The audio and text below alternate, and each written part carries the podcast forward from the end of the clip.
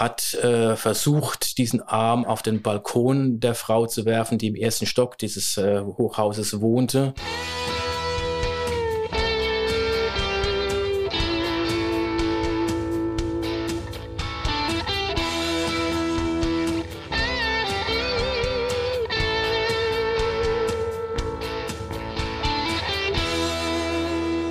Hallo an alle, die uns zuhören.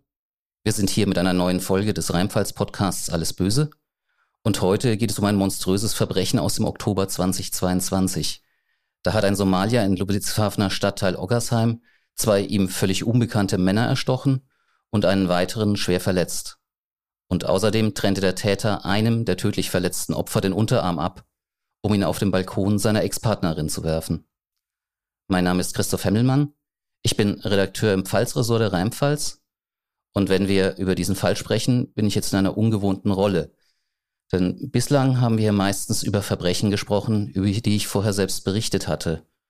Und mir gegenüber saß hier dann immer unser stellvertretender Chefredakteur Uwe Renners, der eher so der Fragesteller war. Ja, und heute übernehme ich diesen Part. Und vor dem Mikrofon gegenüber sitzt mein Kollege Andreas Lang aus der Lokalredaktion Ludwigshafen, denn er ist derjenige, der für uns federführend über die Bluttat von Oggersheim berichtet hat. Andreas, zum Einstieg, schilder uns doch bitte einfach mal, was da am 18. Oktober 2022 passiert ist. Ja, Christoph, eigentlich hat die Richterin in ihrem Urteil äh, in einem Satz auf den Punkt gebracht. An, de, an diesem Tag hat in Oggersheim, im Westen von Oggersheim, der Somalier innerhalb von zehn Minuten drei Menschenleben zerstört. Zwei Menschen, zwei Handwerker hat er getötet. Einen dritten Passanten hat er in, innerhalb von wenigen Minuten so schwer verletzt, dass äh, der junge Mann bis heute gezeichnet ist und nicht in der Lage ist, sein Leben wieder so zu leben, wie er es vor dieser Tat gelebt hat. Der Somalier hat, beziehungsweise die Tat ist eigentlich relativ gut dokumentiert, weil äh, der Somalier zunächst ähm, auf der Straße in Oggersheim zwei Handwerker attackiert hat, an, kurz angesprochen hat, dann attackiert hat, den einen äh, mit einem schweren Messerstich nahezu tödlich verletzt hat, äh, den zweiten äh, mit mehreren Messerstichen innerhalb von Sekunden getötet hat.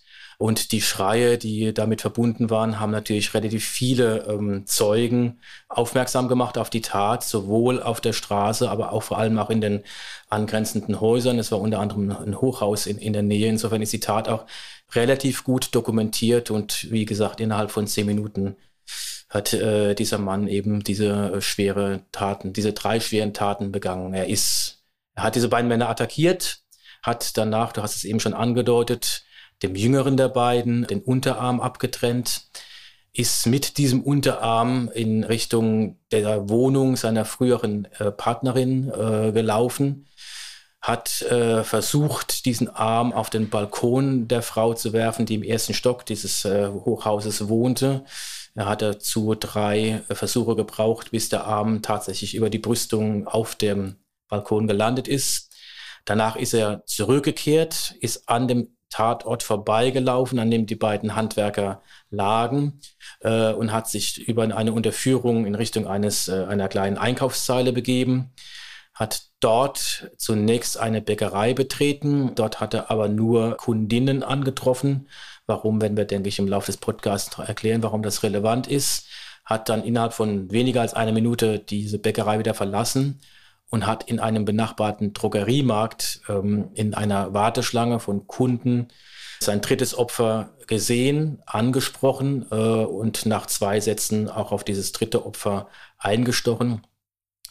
Daraufhin ist das äh, Opfer äh, blutüberströmt nach draußen gelaufen, hat es noch geschafft, äh, bis vor die Tür dieses Drogeriemarkts zu kommen, bevor es auch da zusammengebrochen ist. Und in dem Moment, in dem dieses dritte Opfer den Drogeriemarkt verlassen hat, ist bereits die erste Polizeistreife in den Markt gestürmt, ist quasi an dem Opfer vorbeigelaufen und hat dann nach kurzer Verfolgungsjagd innerhalb des äh, Drogeriemarkts den Mann, den Täter, äh, der auch später geständig war, deswegen kann man von einem Täter sprechen, gestellt. Äh, ein Polizeibeamter, der erste, der in den Drogeriemarkt gekommen ist, hat vier Schüsse auf ihn abgefeuert, äh, hat ihn mit drei Schüssen getroffen und hat ihn damit bewegungsunfähig gemacht und hat damit diesen Lauf, diesen wahnsinnigen Lauf gestoppt. Es ist jetzt immer eine schwierige Frage, aber sie stellt sich auch immer wieder.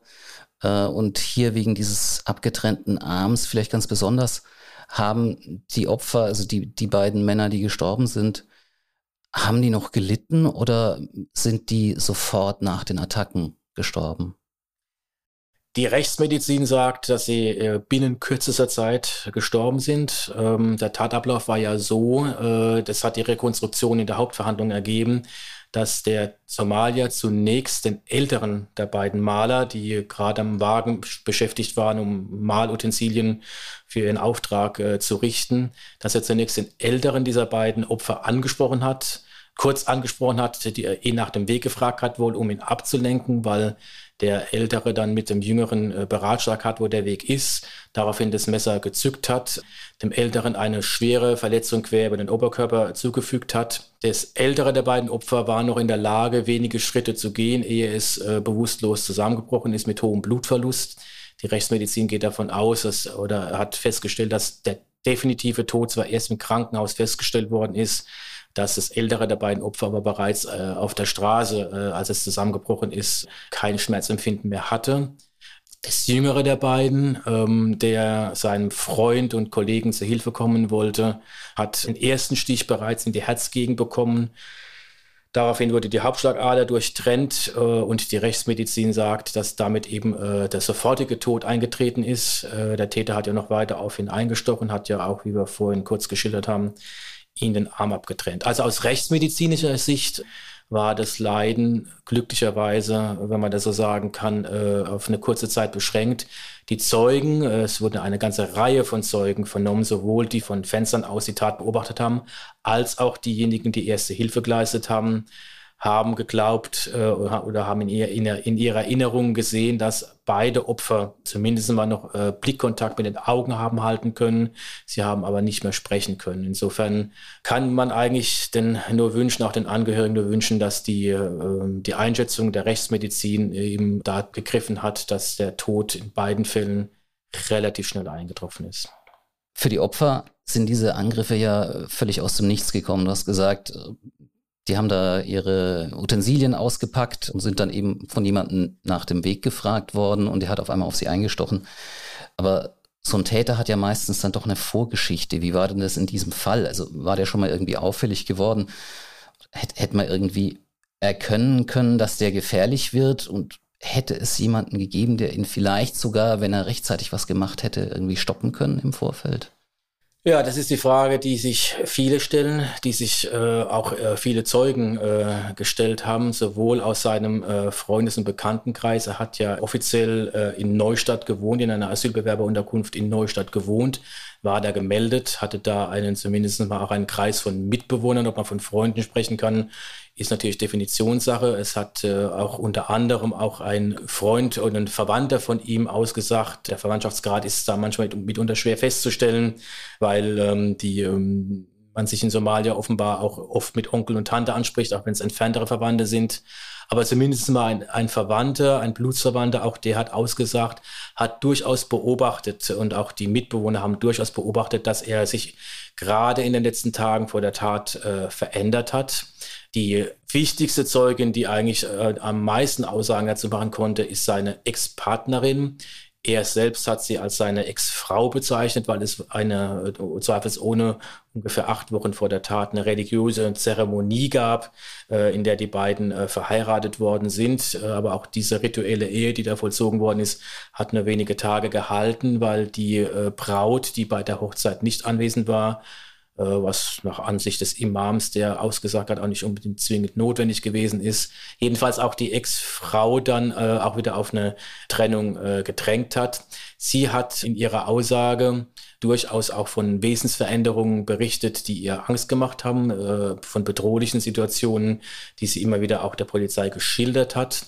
Fakt ist, oder zumindest mal ist das soweit in der Hauptverhandlung herausgekommen, dass sechs Tage vor der Tat äh, sich die Anzeichen über seine Stimmungsschwankungen, will ich mal sagen, und auch seine charakterlichen Veränderungen so weit verändert haben, dass dann äh, auch durchaus vom äh, kommunalen Vollzugsdienst der Stadt Ludwigshafen die Notwendigkeit gesehen worden ist, sechs, Ta sechs Tage vor der Tat ihn äh, vorzuführen zu einer psychiatrischen Begutachtung. Die Assistenzärztin am Klinikum in Oggersheim, die das Gespräch äh, vorgenommen hat, hat ausgesagt, hat eine Psychose diagnostiziert, aber tragischerweise äh, musste er dann, äh, konnte er aufgrund dieses, dieser ersten Diagnose äh, nicht quasi äh, weiter medizinisch behandelt werden, weil er nicht in Ludwigshafen gemeldet war. Deswegen musste er in die Sonnenwendklinik nach Bad Dürkheim, wo er war dort am gleichen Tag vorstellig. Dort kamen zwei äh, Psychiater zu einer gegenteiligen Einschätzung, äh, dass die Aussagen, die er in diesem Gespräch getroffen hat, keine ausreichenden Anhaltspunkte bieten, äh, in irgendeiner Form äh, ihn weiter festzuhalten. Er wurde daraufhin wieder entlassen. Äh, sein Messer, das er bei sich trug, wurde ihm mitgegeben. Das war mit sozusagen aus medizinischer Sicht der, der greifbarste oder der gravierendste Eindruck, den er hinterlassen hat bei der Frage, äh, stellt er in irgendeiner Form eine Gefahr dar von seinem Freundeskreis und auch von seinen äh, Verwandten, äh, soweit er mit denen Kontakt hatte, wurden eben sowohl diese Stimmungsschwankungen festgestellt, äh, es wurde festgestellt, dass er äußerlich sich verändert, dass er äußerlich verwahrloster wirkt. Also die Anzeichen hatten sich erst recht in den Tagen vor der Tat massiv verdichtet, dass er zumindest mal äh, einen beunruhigenden Eindruck macht. Nun ist natürlich die Spanne zwischen einem beunruhigenden Eindruck und äh, der Notwendigkeit eingreifen zu müssen so groß, dass die Ermessensspielräume eben unterschiedlich interpretiert wurden und äh, Fakt eben war, dass er zumindest mal sechs Tage vorher eben dann wieder seines Weges ging. Am Tag vor der Tat äh, hatte die Ex-Partnerin von ihm soweit äh, Mut und auch Vertrauen in polizeiliche Ermittlungen gefasst, dass sie dem Wunsch eines Polizeibeamten nachgekommen ist, der auch vor Gericht ausgesagt hat, Anzeige gegen ihn zu erstatten, woraufhin eben auch äh, dann der, dieser ermittelnde Beamte per Mail Kontakte, die immer wieder mit ihm äh, im Gespräch waren, informiert hat. Am Tag der Tat wurde dann daraufhin die Asylbewerberunterkunft in Neustadt aufgesucht, äh, um von äh, betreuenden Stellen in Neustadt, um ihn, um ihn in Augenschein zu nehmen und sich einen unmittelbaren Eindruck zu verschaffen, inwieweit er sich verändert hat. Tragischerweise, anders kann man es eigentlich nicht bezeichnen, ist ähm, zwar dieser Mitarbeiter der, des städtischen Ordnungsamtes in Neustadt in dem Zimmer, in dem er wohnte, äh, er war in dem Zimmer, hat eine schlafende Person unter einer Decke äh, gesehen, hat diese schlafende Person als den späteren Täter an dem Tag der Tat identifiziert, wollte ihn da nicht wecken, ist unverrichtete Dinge zunächst wieder gegangen, um am Nachmittag ihn erneut aufzusuchen. Aber mehr oder weniger zu diesem Zeitpunkt war eben der Täter schon auf dem Weg von Neustadt nach Oggersheim, um äh, seine Ex-Partnerin zur Rede zu stellen, um äh, in seinem Bahn sie in irgendwie in einer Form auch in Schutz zu nehmen, hat sie dort nicht angetroffen und ist dann eben auf der Straße den beiden Handwerkern begegnet, die er eben als Bedrohung ähm, für diese, für seine Ex-Partnerin die beiden Kinder empfunden hat. Vielleicht sollte man noch ergänzen zu dem, was wir bisher geschildert haben, eben sagen, dass sein Motiv ja eben äh, die Vorstellung war, dass ihm nicht bekannte, unbekannte Männer in der Lage sind und äh, äh, angedroht haben, seine Ex-Partnerin in irgendeiner Form zu malträtieren, sei es äh, zu belästigen, sei es sogar sie zu vergewaltigen und sich auch an den Kindern zu vergehen. Und er muss quasi, er müsse quasi äh, diese Frauen in Schutz nehmen. Also jetzt haben wir ja gehört, der Mann war in den Tagen vorher schon, sagen wir mal, psychisch auffällig. Wie, wie genau man das jetzt äh, damals hätte einordnen müssen oder wie genau man es im Nachhinein einordnet, mal beiseite gelassen. Ähm, du hast auch schon gesagt, dieses Motiv, da kommen äh, so Verfolgungsideen hoch, ähm, für die es ja auch keinen objektiven Grund, keinen Anlass gegeben hat. Äh, also stellt sich ja dann oder hat sich dann von Anfang an ja immer drängender die Frage gestellt, haben wir es jetzt jemanden zu tun, der wusste, was er tat? Oder geht es um jemanden, der, der in einem Wahn gehandelt hat und deshalb für sein Tun eben auch nicht verantwortlich gemacht werden kann? Ich hatte von allem, was ich auch so von, von euch, von euren Recherchen her anfangs mitbekommen habe, den Eindruck, die Staatsanwaltschaft ist zunächst mal eigentlich wirklich davon ausgegangen, von vornherein, sie hat mit einem psychisch kranken, massiv psychisch kranken Täter zu tun. Gerade auch wegen dieser Geschichte mit dem abgetrennten Unterarm. Ich glaube, da haben die Juristen gesagt, äh, okay, sie sind, sie sind keine Fachleute für sowas, aber das ist nicht normal, das ist krankhaft. Und dann kam aber doch relativ bald eine erste psychiatrische Einschätzung und die sah ja dann wieder anders aus.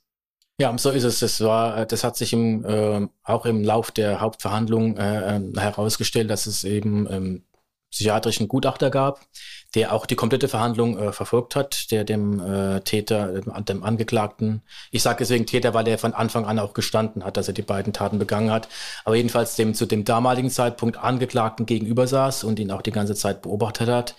Und dieser Gutachter hat auch bereits vor Prozessbeginn, das ist aber ein übliches Verfahren, im Auftrag des, äh, der Staatsanwaltschaft mehrmals Kontakt mit ihm gehabt, äh, am, sowohl am Tag nach der Tat im Krankenhaus der JVA Wittlich, denn da war er ja eingeliefert, nachdem er ich habe es ja eingangs gesagt, mit drei Schüssen außer Gefecht gesetzt worden ist. Die drei Schüsse haben ihn äh, im, im Unterleib und äh, im Bein getroffen. Er wurde notoperiert, äh, weil er einen starken Blutverlust hatte. Also am Tag nach der Tat wurde er quasi, äh, hat er ein unmittelbares erstes Gespräch mit dem Gutachter gehabt. Es folgte noch ein weiteres, äh, längeres Gespräch, aus dem ihm der Gutachter dann äh, seine erste, zu seiner ersten vorläufigen Einschätzung kam dass trotz des Tatablaufs, der ja zum Teil auch sehr verstörend war und auch der Brutalität der Tat, wenn man an die wiederholten, glaube acht oder neun Messerstiche äh, auf den jüngeren, äh, auf das jüngere Opfer sieht, äh, schon verstörend war. Trotzdem äh, zunächst mal zu dem Befund kam, dass er, dass er schuldfähig ist auf dieser Basis hat ja dann auch die Staatsanwaltschaft, die Nebenklage hat sich dem angeschlossen, den Mord und den äh, zweifachen Mord und den äh, einfachen versuchten, äh, den einfachen Mordversuch eben äh, basiert auf dem heimtückischen äh, Verhalten oder einer heimtückischen Motiv äh, des Täters. Die Heimtücke kam daher, ich habe das vorhin schon mal kurz angedeutet, dass er ähm, eben den Eindruck hatte, dass es Stimmen, er habe Stimmen im Haus vernommen von einem da hat er bis mehr oder weniger äh, gesagt, einem bösen Nachbarn, der über der Wohnung seiner Ex-Partnerin wohnt und diese Stimmen ihm immer wieder äh, zu verstehen gegeben haben, äh, dass sowohl die Ex-Partnerin als auch die Kinder nicht vor ihm sicher sind. Er habe, das hat er auch am ersten Verhandlungstag auch schon ausgesagt, auch mit diesem Nachbarn von Fenster zu Fenster kommuniziert, also er im ersten Stock, der Nachbar im zweiten Stock und äh, diese diese Stimme und äh, diese, das Gesicht, das er sich offenbar dazu vorgestellt hat, glaubt er am Ende im älteren der beiden Handwerker erkannt zu haben, den er dann äh, erstochen hat. Und er hat die anderen beiden Männer, die er dann attackiert hat, quasi in Sippenhaft mitgenommen als Familienmitglieder, so hat er sie identifiziert, äh, ebenfalls vorsorglich ausgeschaltet werden müssten, um äh, keine Gefahr mehr für die Frau und die beiden Mädchen darzustellen. Diese beiden Mädchen das waren ja nicht seine eigenen Kinder. Ja. Wie, wie, wie lange war der denn eigentlich mit dieser Ex-Partnerin zusammen gewesen? Also war der sowas wie ein Ersatzvater für die Kinder geworden oder? Ja, das Verhältnis äh, hat sich dann äh, in den Aussagen wirklich herausgestellt. Er hat ein gutes Jahr bestanden und ist eben in diese vorübergehende, kurze rituelle Hochzeit gemündet, die dann aber wenige Tage später wieder von ihr aufgelöst worden ist. Jetzt sind wir schon so ein bisschen in den Prozess sozusagen hineingesprungen. Ähm, ich würde mit dir gerne nochmal wirklich über den Anfang sprechen, den ersten Verhandlungstag. Ich sag mal dazu, so, so meine eigene Erfahrung bei, bei, bei Strafverfahren, selbst wenn man vorab jetzt als Journalist schon intensiv äh, über Verbrechen berichtet hat, viel dazu recherchiert hat, der Täter, mutmaßliche Täter, der bleibt meistens ein bisschen so, so, so ein Schattenwesen, weil unter Umständen wissen wir noch nicht mal seinen Namen. Ähm, wir haben da nur die, die offizielle Kommunikation der Behörden. Da heißt dann der so und so vieljährige Beschuldigte, dann Angeschuldigte, dann Angeklagter, je nach Stadium des Verfahrens. Ähm, aber man kriegt keine richtige Vorstellung von diesem Menschen, weil man, man kriegt ihn ja nie zu Gesicht. Äh, und dann kommt eben dieser erste Verhandlungstag, wo diese Person, mit der man sich dann ja auch schon eine ganze Zeit äh, beschäftigt hat, dann irgendwann von Justizbeamten reingeführt wird und, und zum ersten Mal äh, vor einem steht. Ähm, da ist ja dann meistens noch ein bisschen Luft, bis die Verhandlung dann wirklich angeht. Der wird da erstmal auf seinen, ja, auf seinen Angeklagtenplatz gebracht und dann geht's noch ein bisschen hin und her und äh, dann kommen irgendwann die Richter rein und äh, also ich bin mir immer damit beschäftigt, dann äh, diesen Menschen mir einfach mal anzugucken, einen Eindruck von ihm zu bekommen, zu schauen, wie sieht er aus und äh, wie, wie benimmt er sich gerade? Äh, ich nehme an, du hast es so ähnlich auch gemacht. Äh, wie war denn so deine Wahrnehmung, als du ihn da das erste Mal vor dir hattest? Ja, schon allein, schon dieser erste Verhandlungstag war eigentlich auch äh, mit Überraschung, nicht voller Überraschung, aber äh, war überraschend, äh, wie viele andere Verhandlungstage danach auch, aus vielerlei Hinsicht. Ganz praktisch äh, äh, ging es erstmal darum, überhaupt ihn äh, zu identifizieren, im wahrsten Sinne des Wortes. Es ist in Somalia etwas schwierig, weil da die Namen vergeben werden nach Familien, äh, nach, nach den Generationen. Dann ist der zweite Vorname ist der Vorname des Vaters, der dritte äh, Name ist der Name des Großvaters. Dieser Name des Großvaters ist gleichzeitig der Nachname. Dann gibt es noch einen Rufnamen. Er hatte eine lange Odyssee, äh, bis er von Somalia übers Mittelmeer und Skandinavien schließlich in Deutschland war, hat sich da einige Decknamen gegeben. Also es ging schon ganz praktisch damit los, dass überhaupt mal der Name festgestellt werden musste. Es ging dann in den weiteren Verhandlungstagen, hat sich dann herausgestellt, dass auch die Altersangabe schwieriger war, weil in Somalia zumindest mal er keine Geburtsurkunde hatte. Also allein die Feststellung der Personalien war an sich schon mal eine, hat schon in längerer Zeit in Anspruch genommen. Er hatte dann am ersten Tag zweitens damit überrascht, dass er äh, eine sehr lange äh, Aussage gemacht hat, die weit über eine Stunde ging, in der er die beiden Taten eingestanden hat. Also die beiden Taten an den Opfern, die gestorben sind und auch die dritte Tat an dem überlebenden Opfer. Das war die zweite Überraschung äh, an dem ersten Verhandlungstag. Welchen Eindruck hat er gemacht? Von Anfang an einen sehr kontrollierten, einen sehr fokussierten, einen sehr ruhigen Eindruck. Äh, er hat sich wenig bewegt. Er war an Händen und Füßen gefesselt, hat äh, äh, insofern sowieso schon eine eingeschränkte Bewegungsfreiheit gehabt, aber er war sehr, er war sehr konzentriert. Ähm, er hat sehr klar gesprochen. Das hat sich auch über die weiteren Verhandlungstage hinweggezogen. Er hat einen sehr nüchternen, kontrollierten äh, äh, Eindruck gemacht.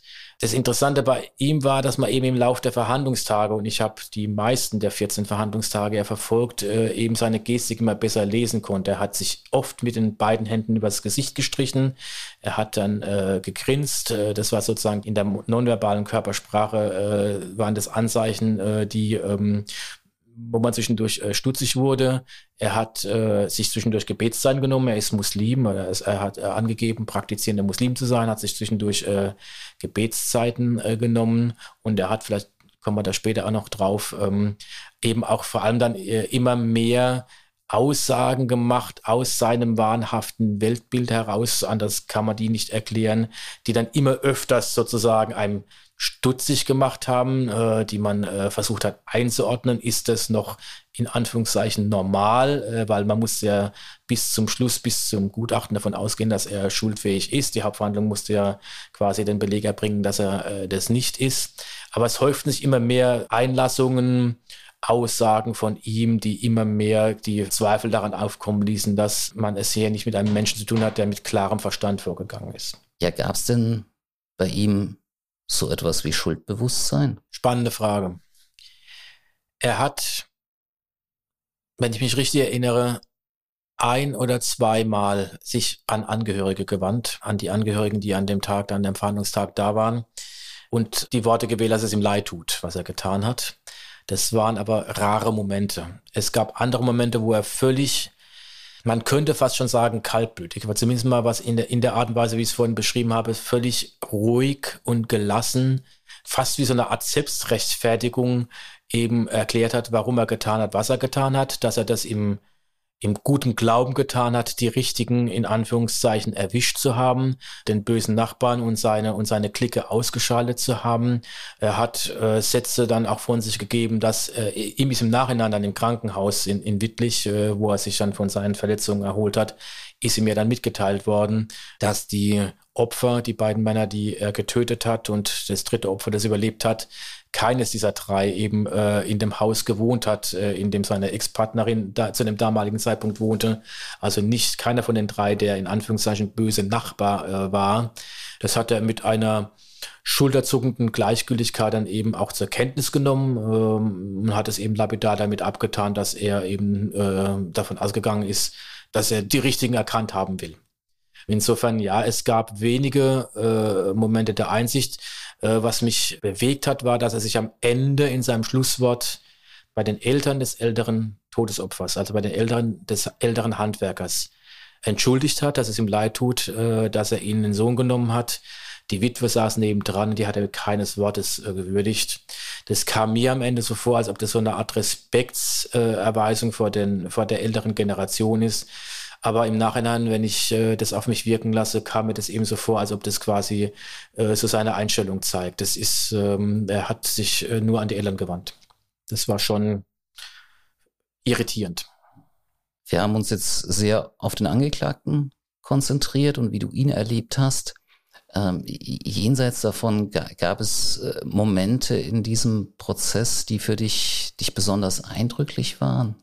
Ja, ähm, was sehr nachdenklich gemacht hat und was mir sehr viel Respekt eingeflüstert, war die Tatsache, dass die Eltern, von denen ich eben gesprochen habe, des älteren Todesopfers, die Witwe, die Schwester und der Bruder, jeden der 14 Verhandlungstage über sich haben ergehen lassen. Äh, mit all den vielen Zeugenaussagen, mit all den Schilderungen, ähm, mit all den Darstellungen, auch mit den, mit den äh, visuellen Darstellungen, die schlimm genug waren, die das Schlimmste nicht gezeigt haben, aber schlimm genug waren.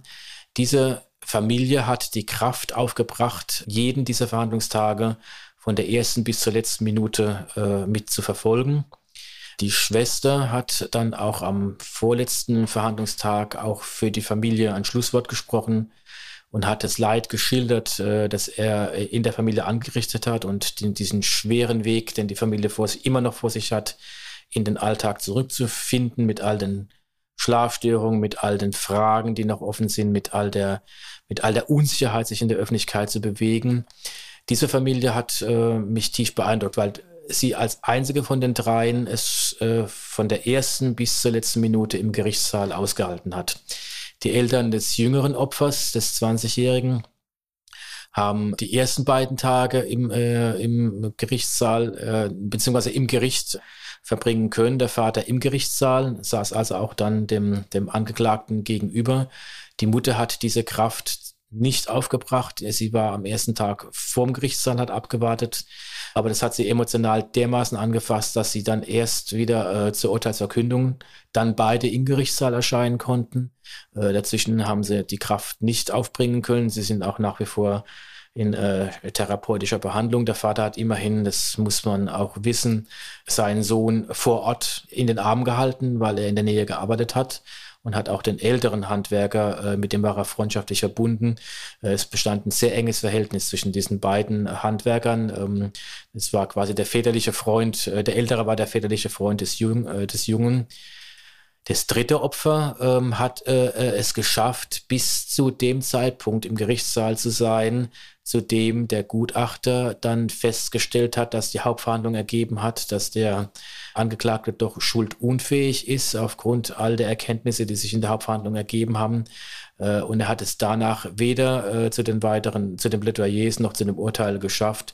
Es scheint ihm äh, nicht gut zu gehen. Ich habe ja vorher mit ihm länger mal sprechen können. Ähm, es war, ein, es ist ein junger sportlicher Mann, der jetzt Schwierigkeiten hat überhaupt, das sind Dinge, die man, an die man vorher gar nicht denkt. Er hat jetzt Schwierigkeiten gehabt, überhaupt die beiden Treppen im Frankenthaler Landgericht äh, hoch zum großen äh, Verhandlungssaal zu kommen. Äh, und nachdem der Gutachter eben seine erste, seine erste Einschätzung revidiert hat, hat er es nicht mehr geschafft, an den Verhandlungen teilzunehmen. Diese Wende in der Beurteilung des Gutachters, die ist ja sagen fast zum Schluss äh, des, des Prozesses gekommen. Äh, das ist ja auch normal, weil der Gutachter ja sozusagen den Angeklagten vorher irgendwann trifft, versucht mit ihm zu reden, sich sein erstes, eine erste Einschätzung bildet und dann ja aber anschließend diesen Prozess auch nochmal wirklich nutzen soll,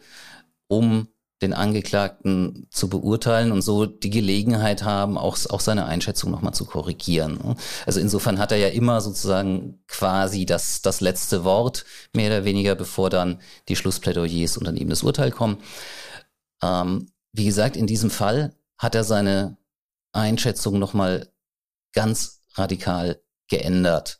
Hat, hat, er das, hat er das erklärt, wie es zu diesem Umschwung auch nochmal gekommen ist?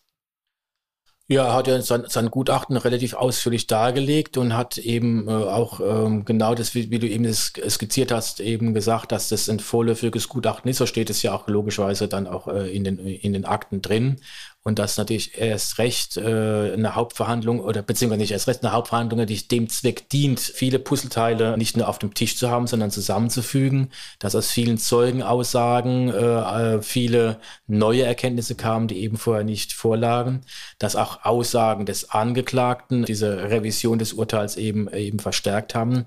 Ich tue mir insofern ein bisschen schwer in, in der Einschätzung, weil ich natürlich als juristischer Laie so einen Prozess beobachte und bisher auch relativ wenige Prozesse äh, verfolgt habe und natürlich man sozusagen als Prozessbeobachter, der diese juristische Vorkenntnis in der Form nicht hat, äh, sich auf das äh, stützt, was, ähm, was im Vorfeld ermittelt worden ist. Als juristischer Laie habe ich mir im Vorfeld zum Beispiel die Frage gestellt, was denn quasi noch alles hat passieren müssen äh, in Oggersheim in diesen zehn Minuten, um eine Schuldfähigkeit äh, zu erschüttern. Äh, ein abgetrennter Arm, den trennt man ja nicht innerhalb von Sekunden ab. Das war ja ein Werk, das äh, gedauert hat, ein Aufwand, den er hat betreiben müssen. Dennoch kommen ähm, eben Gutachter zu dieser, zu dieser Einschätzung.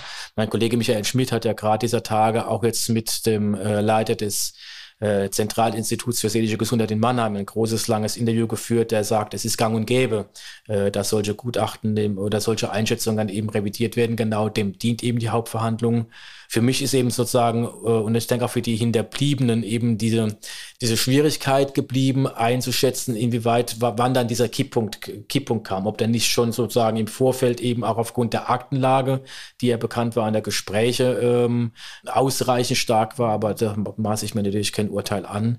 Aber die Tatsache, dass er zunächst als schuldfähig galt, hat natürlich auch für die Angehörigen ein Stück weit wie will ich sagen, eine gewisse Art von Trost oder eine gewisse, ja, eine, einen gewissen Trost gegeben, dass er zumindest mal auch dann für eine bewusste Tat eben auch ähm, bewusst äh, verurteilt wird und dass er sozusagen jetzt schulunfähig ist hat, das hat man auch gesehen und äh, ich, so erkläre ich mir auch die Abwesenheit des Opfers, das überlebt hat.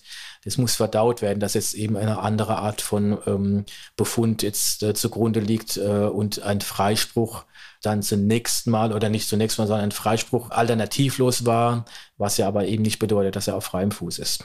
Meine Erfahrung äh, mit Angehörigen in solchen Fällen ist ja, dass, dass sie oft so grundsätzlich abstrakt sagen, ja, ja, wir wissen schon, äh, dass es psychische Krankheiten gibt, die auch tatsächlich dazu führen, dass jemand nicht schuldfähig ist. Äh, das, das akzeptieren wir. Nur in dem Fall der in unserem Fall, wo es um mich selbst als Opfer oder um, um Angehörige von mir als Opfer geht. In dem Fall bin ich mir dann ganz sicher, nee, der, der muss wirklich schuldfähig gewesen sein. Ähm, du hast gesagt, die, die, die Angehörigen haben sich dann auch schwer getan äh, mit, mit dem Kurswechsel äh, des Gutachters. Ähm, ich meine aber bei dir auch gelesen zu haben, dass zumindest die eine Familie dann auch gesagt hat, nee, gut, wenn, wenn das so ist, dann, dann ist das so und wir haben das auch zu respektieren. Habe ich das richtig in Erinnerung? Ja, sag mal, es gibt äh, die, die Schwester, von der ich vorhin gesprochen habe, die auch das, ähm, äh, die auch für die Familie am Ende gesprochen hat, hat dann relativ schnell auch in den sozialen Medien auch äh, das entsprechende kommentiert, hat gesagt, dann ist, dann ist es so, dann wird eben äh, nach mit dem anderen äh, mit dem anderen Maß gemessen, eben nicht mit dem Strafmaß, sondern eben mit dem Maß äh, des Straf äh, des Maßregelvollzugs. Und dennoch, ich habe intensiven Kontakt gehalten zu den Hinterbliebenen, auch denjenigen, die nicht äh, im Gerichtssaal die, die Verhandlung von Anfang an verfolgen konnten. Dennoch ist, äh, hat man schon gemerkt, dass äh, der, der Schmerz äh, schon dass, dass eine Wunde wieder aufgerissen worden ist, weil eine vermeintliche Gewissheit, die man quasi nicht nur aus dem aus der eigenen Einschätzung oder nach, mit dem gesunden Menschenverstand äh, getroffen hat, so wie du es eben geschildert hast, sondern ja zunächst auch nochmal bestärkt worden ist durch eine äh, durch eine gutachterliche Expertise, die einem sozusagen äh, Recht gibt in der Allgemeinwahrnehmung, dass das jetzt doch nicht zutrifft, ähm, hat sich im Prinzip im Lauf des Prozesses immer stärker, immer weiter abgezeichnet und trotzdem war eben bis zum Schluss die spannende Frage, sind all diese Indizien und all diese weiteren Hinweise, die kamen, sowohl von ihm in seinen, in seinen Wahnvorstellungen als auch von den Beschreibungen äh, von Zeugen, reichen die aus, um einen Gutachter eben zu einer gegenteiligen äh, Einschätzung äh, kommen zu lassen. Ähm, das ist natürlich, äh, deshalb hat, haben auch die, äh, die Anwälte der Nebenklage, die die Familien vertreten haben, auch versucht, ihren Mandanten zu erklären, das ist eben nun mal Aufgabe eines, eines Gerichtsverfahrens. Äh, und da ist sozusagen auch keine Schuldzuweisung zu machen nach dem Motto, da hat ein Gutachter irgendwie äh, Alarmsignale nicht wahrgenommen, sondern das ist eben die Mühsal, die mühselige Wahrheitsfindung, äh, die eben in dem Fall eben zum äh, völlig anderen Ergebnis kam. Für, wie du skizziert hast, und das war ein Stück weit mein Eindruck, zunächst mal überraschend, aber mit äh, dem Abstand von einigen Tagen, die man jetzt hat, äh, die Erkenntnis ja äh, einen anderen Schluss lässt eigentlich dieser ganze Verlauf, der ganze Verlauf der Hauptverhandlung eigentlich gar nicht zu. Für Angehörige sind so Prozesse ja, glaube ich, ohnehin immer so eine zweischneidige Sache. Wenn es gut läuft, ähm, hilft es ihnen bei der Verarbeitung, hilft ihnen über bestimmte Dinge Gewissheit zu bekommen, hilft ihnen dann auch vielleicht irgendwo mit Dingen abzuschließen.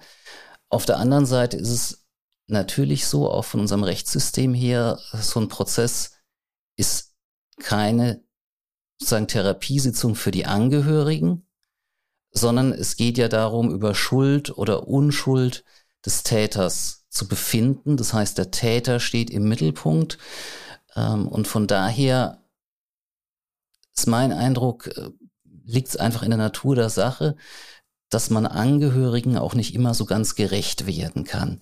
Ähm, wie gut es funktioniert, hängt aber immer auch so ein bisschen an der Person des Vorsitzenden Richters und an der Art und Weise, wie der oder sie äh, durch die Verhandlung führt. Ähm, in diesem Fall äh, war die Vorsitzende Richterin äh, eine Juristin, die habe ich selbst auch schon mal in einem Verfahren erlebt. Das war der Prozess um den Jaguar-Fahrer, äh, der im Kreis Bad Dürkheim da äh, krass, mit krass überhöhter Geschwindigkeit äh, über eine Landstraße gebrettert war und dann sozusagen einen Kleinwagen von der Straße gefegt hat, in dem zwei Frauen und ein Kleinkind gestorben sind.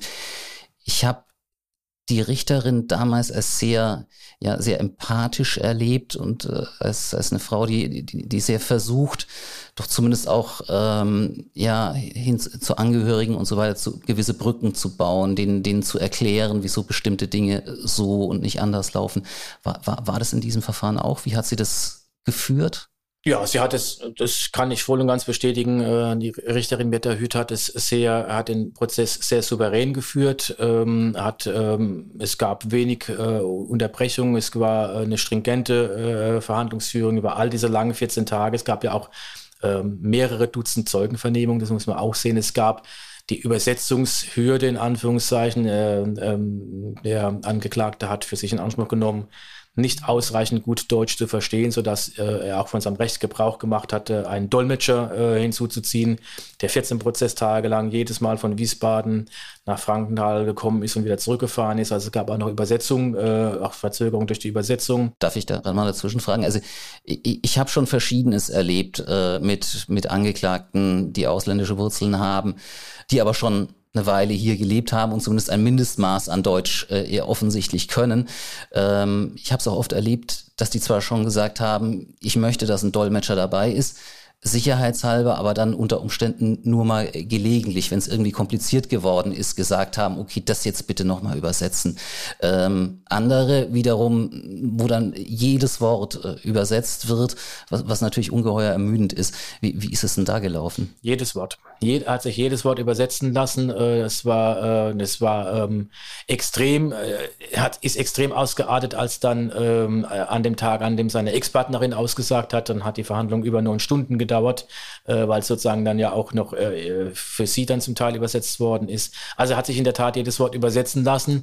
Und ähm, um den Bogen auch zum ersten Teil deiner Aussagen nochmal zu spannen, dadurch, dass so viele Zeugen ausgesagt haben und so viele verschiedene Eindrücke auch von unmittelbar Beteiligten, die sozusagen direkt auch mit den Todesopfern und auch mit dem überlebenden Opfer zu tun gehabt haben und die Erinnerungen dieser Zeuginnen und Zeugen zum Teil auch äh, unterschiedlich waren, waren natürlich immer auch genug Aussagen dabei, äh, äh die, die, quasi die Hinterbliebenen in ihrer Hoffnung oder in, in, ihren, in, ihren, äh, in ihrer Rekonstruktion, will ich mal sagen, gestärkt haben zu sagen, äh, da gab es eben auch genug Hinweise, die in der Anrichtung, Interpretation Interpretation in eine andere Richtung ähm, zulassen. Also die Fülle der Aussagen, das war ja wiederum auch die Aufgabe dann des, der, der Kammer und auch der Vorsitzenden Richterin, das auch in ihrer Urteilsbegründung zu würdigen, haben natürlich völlig unterschiedliche Schlussfolgerungen zum Teil auch zugelassen, weil in dieser Schocksituation, in der Dutzende waren, die ja dann auch ähm, geholfen haben. Man muss sich mal vorstellen, dieser Täter hat ja dann, nachdem er den Arm auf den Balkon geworfen hat, ist er ja an den Helfern,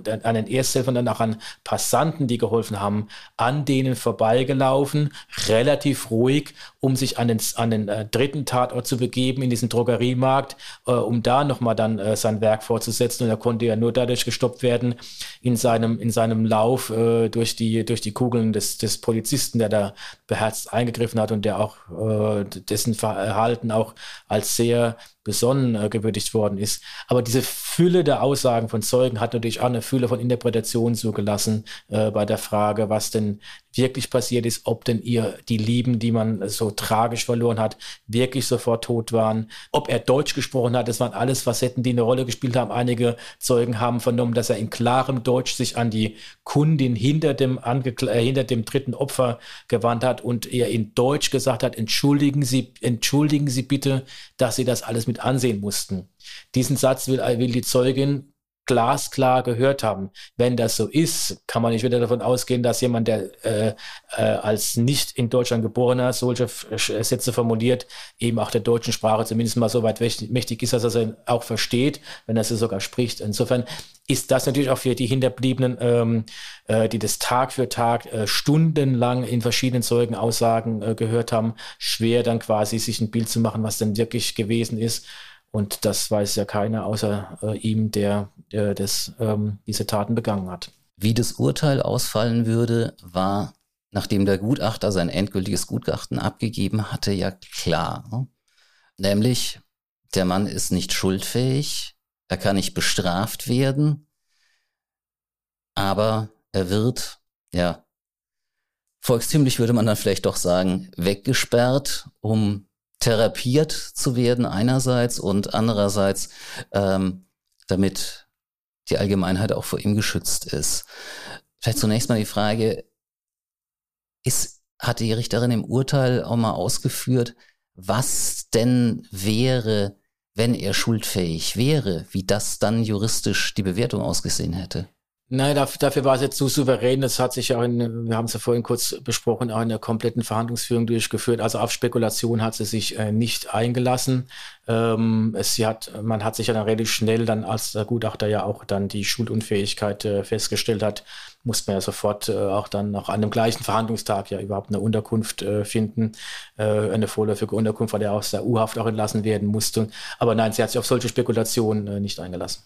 Wie hat der Angeklagte denn selbst dann darauf reagiert? Also hat er gesagt, hurra, ich bin freigesprochen? Nein, im Gegenteil. Er hat noch, er hat noch im Gerichtssaal äh, Revision angekündigt, sprich also äh, Wiedervorlage zumindest mal des Urteils vor dem Bundesgerichtshof. In dem Fall geht es äh, sofort vor dem Bundesgerichtshof und muss quasi das jetzt das Urteil muss jetzt auf äh, Formfehler ähm, überprüft werden. Das heißt, die der Tatablauf äh, wird nicht neu aufgerollt, aber die Frage, ob denn irgendwelche Formfehler bestehen. Er hat von Anfang an oder beziehungsweise von dem Moment an, an dem er, bei dem er realisiert hat, dass es möglicherweise darauf hinausläuft, dass er keine Gefängnisstrafe bekommt, sich mit Händen und Füßen im wahrsten Sinne des Wortes gewährt, äh, hat wiederholt in seinen verbalen Äußerungen eine Gefängnisstrafe für sich eingefordert, hat äh, am Ende dann auch äh, quasi als Schlusswort nach dem Urteil gesagt, dass er nur über seine Leiche in sich ein, in eine Klinik einliefern lässt.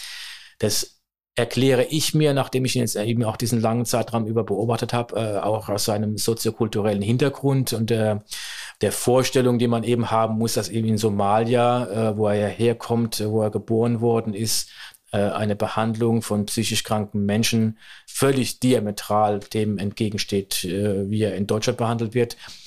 Ich vermute oder stelle mir vor, dass ihm eben nicht bewusst ist, äh, wie äh, ein Maßregelvollzug in, äh, in Deutschland äh, vollzogen wird, dass es eben nicht salopp gesagt darin besteht, dass jemand wie in Somalia zu erwarten wäre, weggesperrt wird und von seinen äh, Angehörigen geächtet wird, Diese Vorstellung scheint er im Kopf zu haben, weswegen er von vornherein äh, immer wieder auch gesagt hat, dass er äh, gesund ist, dass er nicht krank ist, dass er äh, eine Gefängnisstrafe erwartet äh, für die Taten, die er begangen hat, die er vom ersten Tag an äh, gestanden hat. Ähm, er hat ein äh, über einstündiges Schlusswort äh, gehalten, bevor dann das Urteil gesprochen worden ist, nachdem die Plädoyers gehalten worden sind. Aber auch da hat man dann eben gemerkt, da ist er mitten in seinem Schlusswort, hat er sich quasi dann wieder in Wahnvorstellungen verheddert, ist, äh, ist abgedriftet in, in, in, in Behauptungen, dass ihm bei seiner letzten Zahnbehandlung äh, eine Narkose gesetzt worden sei und diese Narkose gegen seinen Willen gemacht worden sei nur um ihm im Backenzahn einen weiteren Chip zu implantieren, mit dem er weiter geortet werden kann. Die Richterin hat in ihrem Urteil äh, das so ähm, gewertet, dass sie äh, befürchtet hat, dass diese Krankheit, äh, die er hat, ist es im Jahr eine paranoide Schizophrenie diagnostiziert worden mit Wahn, mit wiederkehrenden Wahnvorstellungen. Äh, die Richterin hatte in ihrem Urteil den Eindruck, dass unter anderem diese Aussage mit, mit, mit dem Backenzahn und äh, äh, Chips, die gegen seinen Willen an verschiedenen Körperteilen implantiert worden sind, andeuten, dass die Krankheit erneut ausbrechen könnte. Und du hast es ja eben gesagt, das ist ja der entscheidende Grund, warum er in den äh, Maßregelvollzug jetzt äh, genommen worden ist, weil er zu jeder Zeit, so ist der Eindruck des äh, Gutachters äh, und auch der Eindruck der Richterin im Urteil, zu jeder Zeit wieder eine derart massive Gefahr für die Öffentlichkeit darstellen kann, dass solche Taten, wie er sie in Orgasam am 18. Oktober begangen hat, äh, dass mit solchen Taten jederzeit wieder zu rechnen ist. Und dieses Leid hat er jetzt dieses eine Mal äh, drei Menschen und deren Familien zufügen, zugefügt, äh, dass man alles dafür tun muss, dass sich so eine Tat nicht wiederholt. Wie ist denn eigentlich seine, wie sind seine Verteidiger mit dieser Situation umgegangen? Also normalerweise ist es ja so, dass sich äh, Verteidiger und Angeklagter schon, schon irgendwo ähm, darüber einig sind, wo es, wo es drauf hinauslaufen soll. Also dass da äh, ein gewisser Konsens besteht zwischen dem, was, was der Angeklagte selbst sagt und dem, was Verteidiger in ihren Plädoyers dann fordern. Aber ich meine, die Verteidiger als Juristen bei der Ausgangslage, die konnten doch nicht hergehen und sagen, nee, äh, wir wollen für unseren Mandanten eine Gefängnisstrafe. Was haben die gesagt am Ende? Ja, das war eine, äh, eine der vielen kuriosen, um nicht zu sagen paradoxen äh, Momente in diesem Prozess. Es war eine Pflichtverteidigung, die sich in ihren Plädoyers denen der Staatsanwaltschaft und auch der Nebenklage angeschlossen hat, die eben auch auf äh, Schuldunfähigkeit plädiert hat, gegen den erklärten Willen ihres eigenen Mandanten. Er hat oft während der Verhandlung auch das äh, Wort ergriffen. Das darf er ja. Nach jeder Zeugenaussage darf er ja äh, Fragen stellen, auch an die Zeugen. Davon hat er oft Gebrauch gemacht. Äh, oft, äh, meistens sogar, äh, ohne sich vorher mit seinen Anwälten abzustimmen. Mitunter sind sie eingeschritten. Die Körpersprache der Anwälte war für mich als juristischen Laien eindeutig. Sie haben die größtmögliche Distanz zu ihm gewählt, haben äh, relativ wenig eingegriffen haben aber allerdings jetzt auch am Ende eben auch bestätigt, dass sie in seinem Namen Revision einlegen werden, dass sie das Mandat weiterhin wahrnehmen. Äh, und jetzt auch quasi, das hat mich als juristischen Laien etwas verwundert, aber das sind eben auch äh, Abläufe, in denen ich nicht so tief drin bin, haben quasi gegen ihr eigenes Plädoyer, was sie gehalten haben, äh, gesagt. Und dennoch werden wir unseren Mandanten weiterhin vertreten, jetzt eben auch beim Bundesgerichtshof wenn die Sache in Revision geht. Also es ist ein Urteil quasi in ihrem Sinne auch oder in ihrem Plädoyers, ihrem Plädoyer folgen gesprochen worden. Und dennoch haben sie dann auch, äh, auch noch im Gerichtssaal äh, oder vorm Gerichtssaal dann auf Anfrage von mir bestätigt, dass sie ihren Mandanten weiterhin vertreten werden. Dass ähm, ihr sich, zumindest mal bildlich gesprochen, mit Händen und Füßen gegen dieses Urteil, also gegen den Freispruch in Verbindung mit der Diagnose, du bist psychisch krank und schuldunfähig, dass er sich dagegen so heftig gewehrt hat. Ähm, das hast du ja zunächst mal naheliegend ja, auf, auf äh, seinen kulturellen Hintergrund äh, zurückgeführt, ähm, dass das sozusagen in, in, in Somalia äh, das, das, das Schlimmste ist, was einem passieren kann, dass man als verrückt eingestuft wird.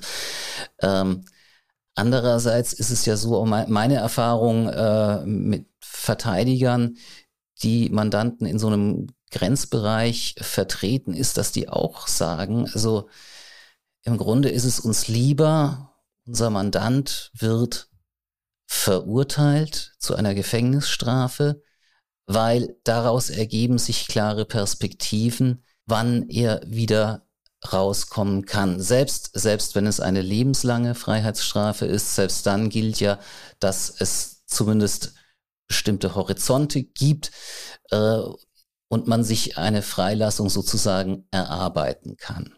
Und äh, Verteidiger sagen dann eben immer, ja gut, wenn jemand als psychisch krank dann eingesperrt wird, dann, dann ist im Grunde genommen überhaupt keine belastbare Perspektive da. Ähm, wie geht's denn für ihn jetzt konkret weiter? Ähm, also äh, sind da aus dem Prozess heraus irgendwie Prognosen erkennbar geworden? Gut, ich habe es ja angedeutet, die, die, Prognose, die die äh, Richterin in ihrem Urteil äh, angedeutet hat, war ja, dass der momentane Zustand und die Äußerung, die er gemacht hat, äh, Anlass zu größerer Sorge und zu größerer Besorgnis geben, äh, was äh, seine äh, was seine Stabilität anbelangt oder beziehungsweise was seine was eher eine Instabilität andeutet. Und ähm, es war davon die Rede, dass sich sozusagen so eine neue Warnphase ähm, äh, andeutet. Der ähm, Leiter des ZI in Mannheim, äh, äh, Harald Dressling hat ja dem Kollegen Schmidt äh, gesagt, dass es im Prinzip gerade bei dieser Krankheitsbild im Prinzip streng, ist also äh, vereinfacht gesagt, äh, die Uneinsichtigen gibt, zu denen er gehört, äh, die äh, eine Behandlung strikt ablehnen, weil sie sagen, ich bin nicht krank. Äh, und es gibt diejenigen, die äh, äh, sich im Laufe der Zeit eben auf eine Therapie einlassen. Und dieses Therapieangebot wird ihm ja jetzt äh, regelmäßig, äh, soweit ich es verstanden habe, sogar täglich, täglich gemacht. Insofern ist äh, zumindest mal, äh, hat er da die Möglichkeit, auch äh, zu einer anderen Einsicht zu kommen und sich behandeln zu lassen.